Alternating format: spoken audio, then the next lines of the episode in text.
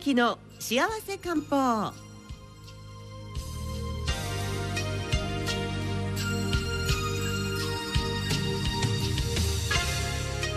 ライフイズ地域の幸せ漢方。このコーナーは中期道薬局赤座千幸先生です。今年もよろしくお願いいたします。はいよろしくお願いいたします。さて千幸先生、はい。今年はどんな年にしようと思ってらっしゃいますか、はいえっ、と念頭にですね、うん。いろいろ毎年考えるんですけれども、今年はあの計画性を持って過ごそうと思いました。っていうのが今あのうちの主人がうん。朝活というのをやっておりまして、朝何時頃に、早くはないんですけど、うん。月曜日の朝8時かうん。ら、早いですよ、えーとはい、うん。30分間その毎週毎週の自分の計画をきちっと立てていくっていうのをやってたんですね、うん。去年からずっとやってて。それを横目で見てたんですけど、そんな無計画な私はそんなのは大丈夫なのかな、できるのかなと思ってたんですが計画を立てた人がやっぱり次々その目標に対して達成しているのを見るとうん。ちょっと羨ましくなってですね、今年は私も毎週月曜日に、うん。まず1週間の計画をみんなうん。見て目標を立てて、で1週間後の日曜日の朝にあ1週間頑張れたなっていう言葉を発している自分を思い浮かべながらうん。1週間を頑張っていこうっていうのをやろうと思いました。ね。あのこの間あのテレビドラマを見ていましたら、はい、あの自分自身が人から褒められたら、その褒められたことだけをうん。日記に書いていくっていう褒められ日記っていうのをつけてはい。たんですけれども、ではその自分ってこうマイナス思考になりがちな方は特にこうポジティブにうん。その受け止めて、それをこうポジティブな言葉を並べることによって自分が前向きになっていくっていうのもあそれも素敵だなというふうにちょっと思いましたね。つい日記といえばね、うん。後悔とかうん。嫌だったこととか、うん。そういうブラックな日記にうん、なりがちですけれど。もポジティブなね。ポジティブな日記っていいですね。朝活のね、はい。その30分がはい。きっと実りあるね30分にの積み重ねになってくるでしょうね。そうなんです。よその目標を立てうんたバージョンと立てなかったバージョンでは、うんうんやっぱり1年後にはうん。大きな差になっているんではないかなと思って、はい今年はちっちゃな目標でもいいので、うん。ベイビーステップといいますか、うん。ちょっとずつを重ねていきたいなと思っております。さて、はい。それでは今年本日ですね。1回目の、はい。えー幸せ漢方です。はい、ありがとうございます。えー、と今はもう1月の半ばなんですけれども年末年始のその食べ過ぎとかですね、えー胃もたれとかそのいろんな胃腸の不調がねまだ残っていらっしゃる方が多いので、これから胃腸のケアっていうものがとっても大切になってくるのでそれについて皆さんにお薬の選び方とか漢方薬の使い方についてご紹介しようと思います。はい、今あの胃腸薬って、はいたくさんの種類ありますよね。はい、そうなんです、うん。私も今回ここで皆さんにお話しするために少し調べてみたんですけれども昔と違ってうん。本当にいろいろ種類がありますし、うんかなり進化してきていると思っています。ですよね、はあの聞き慣れない横文字とか、はい、たくさん使われているともうあの何の成分だかわからないもの。わからなくなりますよね。はいで大きく分けて私がまあ注目しているのは、そのガスター10とかいろいろその H2 ブロッカーみたいなうん。胃酸を抑えるものとか、うん。その科学的なものが一種類。うん。でもう一種類は昔からあるその大田胃酸とかうん。三強胃腸薬とかいろいろ対象漢方胃腸薬とか入れますけど、そういったその中中性型といいますか、うん。西洋のお薬とそれから漢方の生薬の一部が、はい、交わっているもの、うんそして中気道がおすすめしているような純粋に漢方薬だけというものがあって大きく分けると、まあ、3種類ぐらいあると思ないるます。はい。で実際に胃カメラを飲んだりして、えー胃潰瘍とか、まあ、非常に、まあ、状態が悪い場合は、え病院のお薬でちゃんと胃潰瘍、うん。胃酸を抑えてですね、まずはね、はい、治療することが目標なんですけれども、実際普段は胃腸が強いのに、うん。ちょっと食べ過ぎたとかちょっと調子が悪いので、う何とかしたいなって言った時に選ばれるといいのが、まあ、中性型といいますか、うん。さっきお話ししました西洋のお薬と漢方の生薬が合体したようなものが今非常になんか注目されていると思います。西洋薬っていうのも特にそういう、うん、英実ブロッカーとか、うんそういう科学的なものじゃなくって、えーその中の西洋薬といってもあの消化酵素が入っているものが中性型に多いです。はい。リパーゼとか、うんカタラーゼとかターゼ。ターゼですねなんとかダーゼとかっていうのは 酵素という意味なんですけれども、脂肪を溶かす酵素、うんそして、えータンパク質を溶かす酵素っていうのがあります。で胃腸が弱い方っていうのはそういった酵素が出す力が弱くなっている方がいるので一時的にそれを補うことによって、タンパク質や油分を分解して自分の栄養にしていく、そして、えー胃腸の働きを良くして、うん。そうすると胃腸も元気になるので食べれるようになると、うん胃腸が元に戻ると。そして通常の生活に戻っていうん。くためにはそういった消化酵素が入っているものが効果が出ると思います。なるほど。ただそれになぜそのウイキョウとかね、うん。経費とかあるいはメントール発火ですね、うん。そういった成分が合体されているかというと、その香りとか気の巡りを良くするものを入れることによって、消化酵素だけをが入っているものよりもうんずっと効果が高くなる相乗効果があるからなんです。そこが自然の生薬のすごいところで、うんただその酵素だけがポヨンと入るんじゃなくって その香りのあるものを一緒に入れることによって胃自体の動きが非常に良くなることが確認されているんですよ。へえ。だからこれ不思議ですね。そう漢方のすごいところだなと思うんですよね。確かにあの発火はい、とかは、うん。なんかスーッとする感じしますよでね。すよね、うん。胃がこう胸焼けがしてムカムカした時に、そのスーッと感が入るとうん。本当すっきりしますし、あの胃の疲れが取れるというか、うん。動き始めるのがわかると思うんですよ。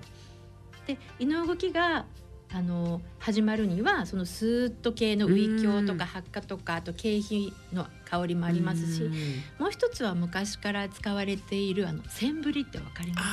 あのお茶でもありますよね。センブリ茶。はい、あれは漢方というよりも民間薬なんですけれども、あの苦味があの胃を動かすんですね。苦味がいいですね。はい、ギュッと。やっぱり良薬は口に逃がし。そうなんです。昔からある、あの胃胃のお薬っていうものはああいう苦味を使って胃腸を動かす、特にあの苦味を使うとですね胆汁の根が良くなる、うんうんギューッと出てきてですね自分本来の持っている胆汁というのは、えー油とかタンパク質を溶かす酵素なんですね、だから外から入れるのではなくて昔の人は苦味を持って胆汁を絞り出していたということが、えー分かっています。苦味。はいそうなんですはい。で、まあ、ある程度良くなったら胃薬ってやっぱりずっと飲むものじゃないじゃないですか。うんでじゃあ漢方ってじゃあどういうものがあるのかなって言いますともともといつもいつも胃がもたれている人とか、下痢をしやすいとか、食べても身にならない方っていうのは、うんこの漢方薬っていうものを生薬だけでできたものですね体質に合わせてうん。飲まれていくと胃自体が元気になりますので、うん。えーそういった希望の方はこちらを飲まれるといいと思います。だから消化酵素とかが入っているお薬中性型のお薬とかそのガスタテンとかうん。OTC とかスイッチ OTC なんかをずっと飲み続けるのはうん。ちょっと体には良くなくて。一時的に使うのはいいんですけど体を全部治してうん。胃を中からこう丸ごと元気にしようと思った場合は漢方薬の方がおすすめだと思います。うん。ということは、まあ、症状がちょっと悪化してしまって、はい。まあ、食欲ももうなくなっちゃったとか、はい。い、ろんなこうあの胃酸が上がったりとかするっていう場合はその対処でそうです。そちらの薬を選ばれて普段からはい。やっぱり胃腸をこう、まあ、少しいい状態にそうですね。していくのには漢方薬。はい。そうなんです。やっぱり長生きで元気でいるためには、うん。食べる力っていうのはすごく大切なので、うん。まあ、食べれる方はいいですけども世の中にはね本当に食べてもうん。なかなか体重が増えられなかったり、あるいは大病なさってからうん。どうもこう胃の調子がっていう方も多くいらっしゃるのでそういった方はぜひ漢方を自分の体質に合わせてあの使われるといいと思います。うんただあの私も経験あるんですけどもあの漢方薬も胃腸の薬ってたくさんありますよねありますね。はい、でこれが合わないと、うんなんか効いてない感がはい、あります。そうですね。うんあの聞いてないかあると思います。だから聞いってないとと思った場合はもう変更してもらった方がいいですしあるいはうん例えば今私とかなんかはすごい食べ過ぎたので、えちょっと暴風通商酸だとかよく聞かれますよね。うん。肥満にいいって言って太りすぎたなと思った時に少し暴風通商酸とか入れるんですけど、うん。やっぱり長く続けていると下痢がの症状がひどくなってきたり、ちょっと出過ぎてしまって、うん。体体に大切なよ養分といいますか、うんうんうんうん。栄養分も一緒に出ちゃうので、うん。だんだんくたびれてくるんですね、うんそうするともう飲み時期ではないので、やめて、うん今度は自分の体質に合ったものに戻さないといけないんです、うん。だから漢方といえどもその飲む期間とか、飲む状態をきちっとこうコントロールしてから飲まないと、うん。あんまり効果が出なかったり、うん。副作用のようになってしまうことがあるので、うん。要注意だと思います。ということは選び方がはい、まあちょっと難しいといえば難しい。そうですね。まあな慣れてくると大丈夫なんでしょうけれども、大体の勘でね。勘でね。今こんな状態で。そう3種類ぐらい自分に合うものを持っておられて、うん。今はこれだなとか、うん。生理前だからむくむからこれだなとか、えっとイライラしちゃった今日はもうちょっとやけ食いしちゃいそうみたいな時はこの漢方とか、うん。そういうふうに選べるようになるのも面白いと思います。す。ただその体質自体を変えるのと、うん用途によって選ぶのと、まあ、そういうやり方がありますので、えー漢方をまあ使いこなせるようになられると、うんとても面白いかなと思います。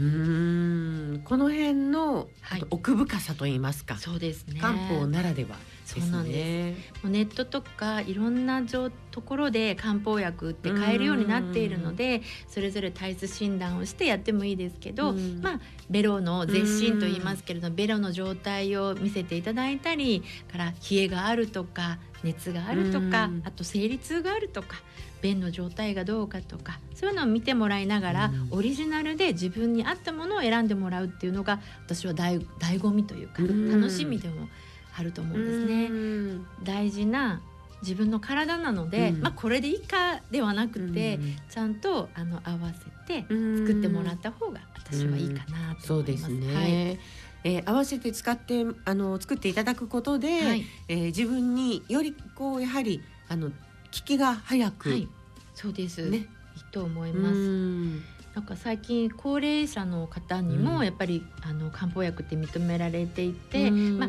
父の入っている施設でも、ええ。まあ夕ご飯の時とかちょっとこう介助に行くんですけれどもね、ほとんどの方はですねお薬の中に 漢方が入っておりまして。へーあの何か大腱中等とか飲んでらっしゃる方は、うん。やっぱり腸の手術の後、うん。胃が腸が動かないくならないようにちょっと一生懸命飲んでいらっしゃるんですけど、うん。もうみんな顔しかめてですね。苦いですから。苦いし多いしうん。大変そうだなと思ってますけどあのそういった高齢者の健康保持にあ漢方薬っていうのも認められて。あのすごいですね。はい、でやっぱり施設の方苦労して飲まされてましたけど、うんあのいいいいんだろうなと思ってそうですよね。はい、思ってます。なかなかあの漢方薬も顆粒とか、はい、あと粉はい、と錠剤、ありますね。それぞれはい、違いますね。うん量が一番中身が濃いのはうんやっぱ粉なんですよ。うんで粉も顆粒と粉があるっていうふうに言われましたけど、粉はあの松っていうかその玄松が入っているので、さっき言った経費とか、うんそういう香りそのもの、うんうんうん香木とかですね、うん必要なものは松の方がいい。なるほど。で顆粒は一番まあ成分も入っているので一うん般でいいと思います。で錠剤は飲みやすいんですけどどうしても内容量がちょっと少なくなりがちです。なじゃないと6錠とか7錠とか飲まなきゃいけなくなるのでそうそういったそのメリットデメリットはあるので、まあ、軽いものだったらあの錠剤で続けるっていうことをあの目標にする場合は錠剤がいいですし今効かせたいみたいな時は やっぱりあの粉かうん。顆粒をしっかり選ばれた方がいいかなと思います。あの溶かして飲むとあのとても香りもねよりいいですけど、まあ、お年寄りの方が水分がねどの程度こう対応取れるかできるかというところもあるかと思いますが、粉末って結構飲むのね喉に張り付いちゃいますよね。そうなんですよ、うん。飲む練習をしないね。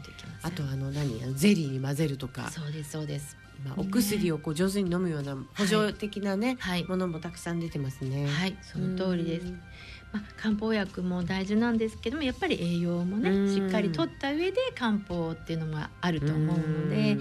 あのちゃんと食事をと取りながら漢方薬を、ねはい取ってもらったらいいなと思います。昔そういえばあの水飴とか蜂蜜にはい、あの一緒に入れて飲んだこともあります。そうですね。本当にみんなあのいいのは分かっているのでうね、んはい、いろんな工夫しながら飲みにくい漢方を飲んでくれたと思います飲みにくい漢方を一生懸命あの、ね世にね広めてらっしゃるはい地域先生です。ありがとうございます。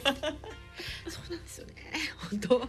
でも本当ちゃんと飲む飲む方は必ず効果が出ているっていうか結果が出ているのですごく嬉しいですね。そうですねはい。あのやっぱり一月や二月じゃうんね、そうですね。変わらないですよね。はい、三四ヶ月飲んでもらって、そこからこう量を減らしたりとか、うん。さっきお話ししたみたいにうん。効き目が悪くなったり、うん。体が変わると変更した方がいいと思いますので、うん。ぜひそのお抱えのね薬剤師というか、うんお抱えの登録販売者をお持ちになるっていうのも今年皆さんにうん。おすすめする、なんか、うん。私の健康はあの人に聞けばいいみたいな、うんお医者さんは忙しいのでうん。聞きづらいじゃないですか、でも薬剤師とか登録販売者は日頃から一生懸命勉強もしてますので、ぜひ自分のお抱えのうん。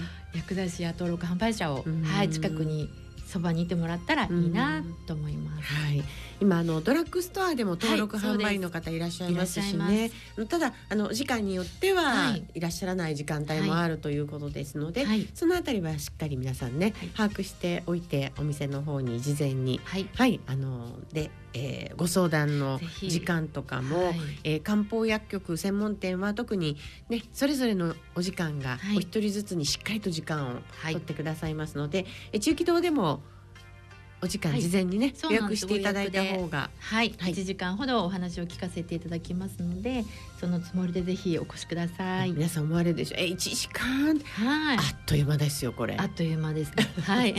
中期さんとお話ししてると、はい。あっという間だと思いますのでぜひあのご自身の体質やまたあの体にね、はい。何か不調や心配事とかおありの場合は事前にご予約いただければと思います。